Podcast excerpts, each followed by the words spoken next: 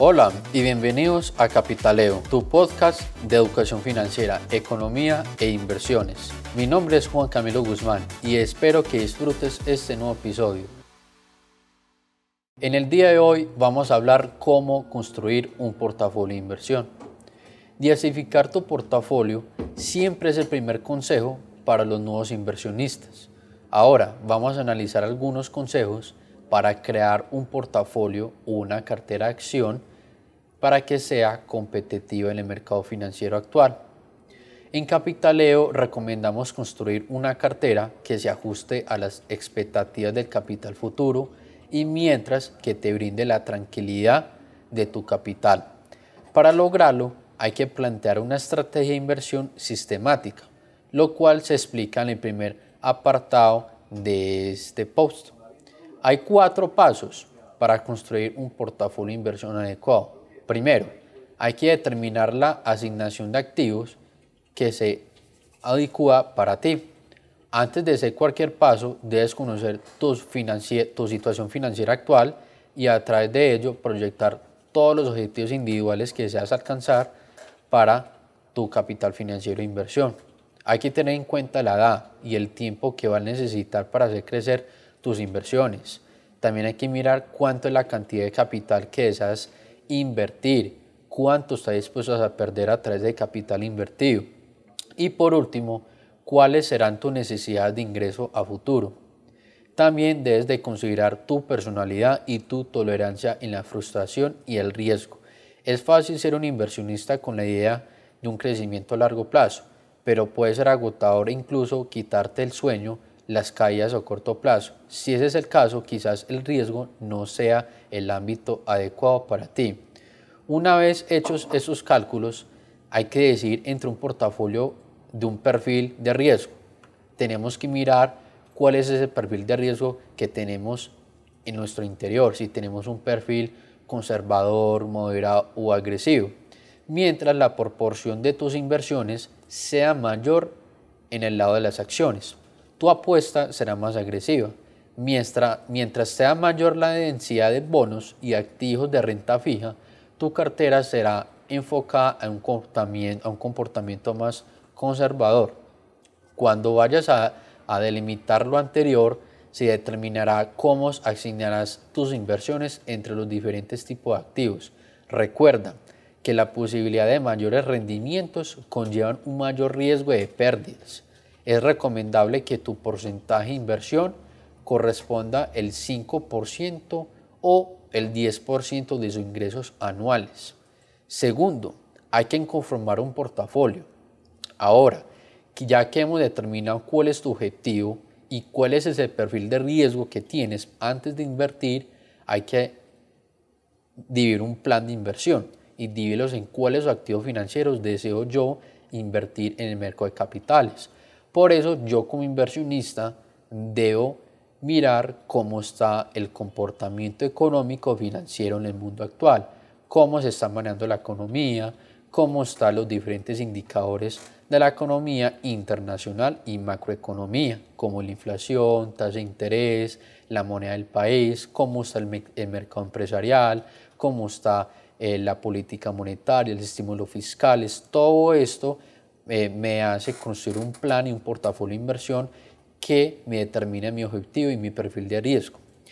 En este plan de inversión, en Capitaleo recomendamos invertir actualmente en los mercados financieros acciones y bonos.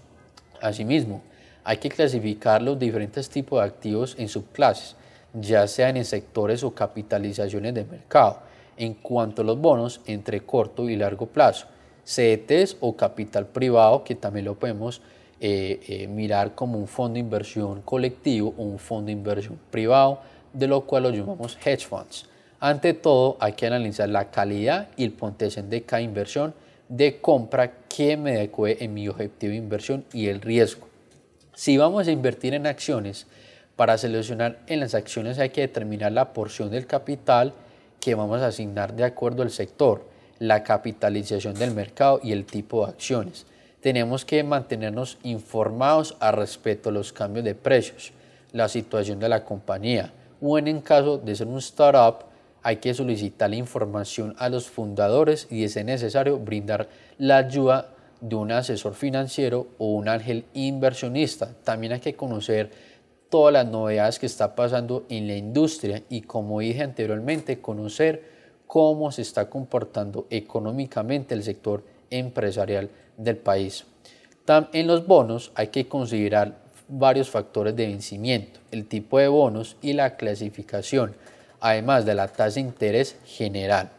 Tercero, tenemos que reevaluar las ponderaciones del portafolio.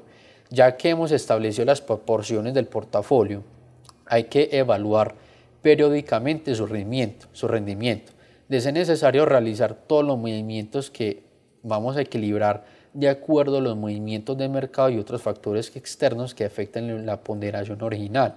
También, si sus planes de vida cambian y esto afecta tanto su capacidad de riesgo como a tus ingresos o acceso de capital, es válido hacer un ajuste en el equilibrio de portafolio. ¿A qué me refiero? En este ajuste, invertir en materias primas que genere una rentabilidad a largo plazo. En este caso es recomendable invertir en oro y el petróleo. En el caso en el oro es un activo refugio que es inyectado de liquidez y respaldado por el gobierno corporativo, ya que es un activo que busca la seguridad del capital financiero de los inversionistas institucionales e inversionistas pequeños. Con el tema del petróleo es una materia prima que se está valorizando mucho ya por las decisiones económicas a través de del Banco de la Reserva Federal de Estados Unidos. Para llevar a cabo esta tarea hay que determinar cuáles son las inversiones que están ponderadas y subponderadas. Aquí vamos a solucionar cuáles son las inversiones que debemos reducir para asignar esos recursos a otras. Hay que equilibrar estratégicamente. Ya cuando hemos determinado esa cartera de acciones que vamos a invertir en nuestro portafolio de inversión, debemos de reducir en qué proporción, qué acciones infravaloradas compradas, pues vamos a comprar o cuáles son las eh, sobrevaloradas que vamos a vender. Recuerda, tenemos que recapitular sobre todas las implicaciones fiscales y que estos movimientos nos, no nos genere eh, un riesgo en nuestras carteras de acciones. Si la venta conlleva adquirir impuestos significativos sobre ganancias de capital, quizá la mejor solución no sea aportar nuevos activos en lugar de vender, sino, sin embargo, si estimas que las mismas están peligrosamente a punto de caer y pese a las implicaciones fiscales, lo mejor es vender, basa su decisión en los informes de analistas y los estados financieros de la empresa, como tanto los informes de investigación.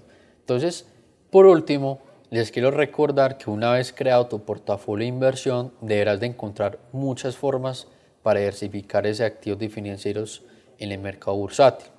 Yo sé que esos temas es un poco complejo entender y cómo llevarlos, pero por eso en Capitaleo eh, somos una banca de inversión y te ayudamos y te asesoramos a crear un portafolio de inversión adecuado acorde a su perfil de riesgo y tu, y tu objetivo de inversión que busca la confiabilidad, transparencia y seguridad de tu capital financiero en los mercados bursátiles. Les recuerdo que les habló Juan Camilo Guzmán y los invito a que nos escuchen en nuestro próximo capítulo y si tiene dudas o inquietudes se pueden poner en contacto a través de todas nuestras redes sociales en Instagram capitaleo-bf o en nuestra página web www.capitaleobf.com. Hasta la próxima.